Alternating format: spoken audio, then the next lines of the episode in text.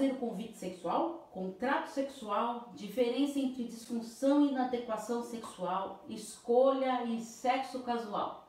Essas dúvidas eu vou responder no vídeo de hoje. Sou Paula Freitas, psicóloga, psicoterapeuta de casal e terapeuta sexual. Então, vamos para as perguntinhas de hoje sobre sexualidade. Primeira pergunta: qual a diferença entre disfunção e inadequação sexual? Escutei esse termo recentemente. Disfunção sexual caracteriza-se por uma perturbação clinicamente significativa na capacidade da pessoa responder sexualmente ou experimentar o ato sexual está ligada com a não realização da função normal da sexualidade e está associada a uma doença, uma disfuncionalidade. E é um termo encontrado no DSM-5 e no CID, onde ficam registradas as doenças. Inadequação sexual possibilita um sentimento mais amplo e situacional. Muitas vezes há uma inadequação com aquela parceira ou naquela circunstância, mas mudando a parceria ou a circunstância, o que era o inadequado pode ser adequado. Portanto, deixaria de ser classificado como disfuncional ou doença. Essa situação causa angústia diante da esperada satisfação sexual, intimidade e prazer. Para ambas as situações, o trabalho na terapia sexual é recomendado, avaliando os fatores biológicos, intrapsíquicos, interpessoais e sociais que constituem o indivíduo. Segunda pergunta. Pode parecer estranho, mas fico constrangida ao ouvir o convite sexual. Ao ouvir, não, desculpa, ao fazer o convite sexual. O convite sexual ele pode ser feito de várias maneiras. Isso dependerá da dinâmica, da abertura e da conexão dessa relação.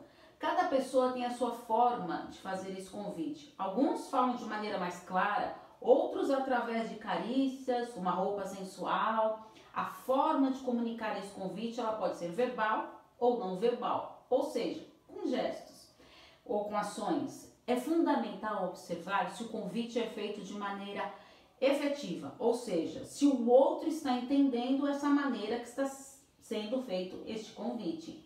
Então, alguns pontos importantes que você deve ficar atentos. A comunicação ela precisa ser adequada aos valores do casal para que deixe os dois que os dois ali se sintam confortáveis e não constrangidos. Deixar claro suas preferências e necessidades, o que não sabe e o que está pensando e desejando. Negociar as preferências sexuais com liberdade, sem pudor e com leveza. Fazer negociações sexuais faz parte da sexualidade saudável do casal. Terceira pergunta. Ouvi numa live você falando sobre contrato sexual. Quais pontos importantes para esse contrato? É importante entender que as divergências entre o casal com as preferências sexuais não significa que o relacionamento está ameaçado ou que não vai ter futuro. Por isso será necessário sempre ter um diálogo sexual. A necessidade de negociar preferências e assim fazer alguns ajustes poderá ser conversado e assim firmado um contrato sexual que precisa ser feito e revisto durante toda essa parceria para ir se adequando à sexualidade deste casal. Esse contrato sexual, ele deve focar em alguns pontos importantes. Então, vamos a eles. Como será feito o convite para o sexo? Tem isso claro? Como negociar as preliminares? Terão ou não? Como falam que querem mudar a posição? Como comunicam que não querem sexo naquele momento? Qual a frequência sexual? Quais as práticas sexuais? Quais posições? Qual a duração? Qual o momento do dia? Como lidar com as maneiras para contracepção? Sexo seguro ou ter filhos?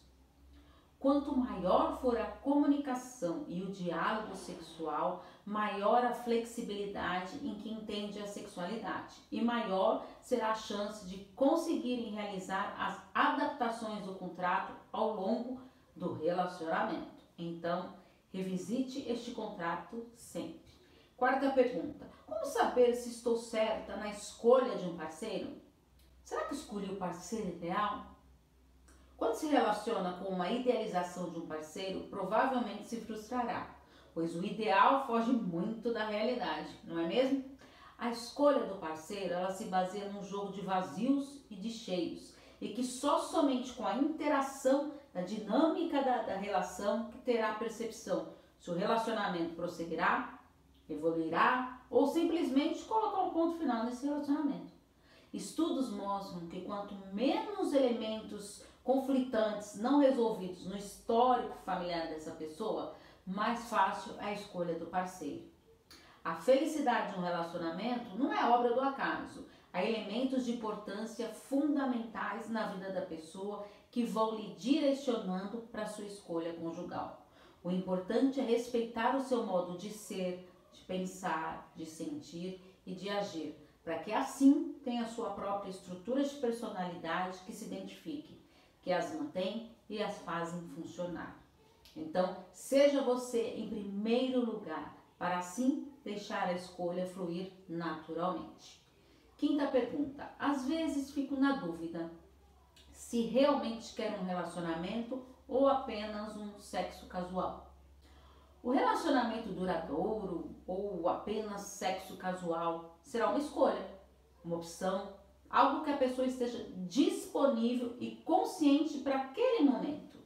A atração sexual pode levar a uma relação sexual esporádica ou repetitiva, por curto ou longo prazo, sem maiores envolvimentos, podem ser.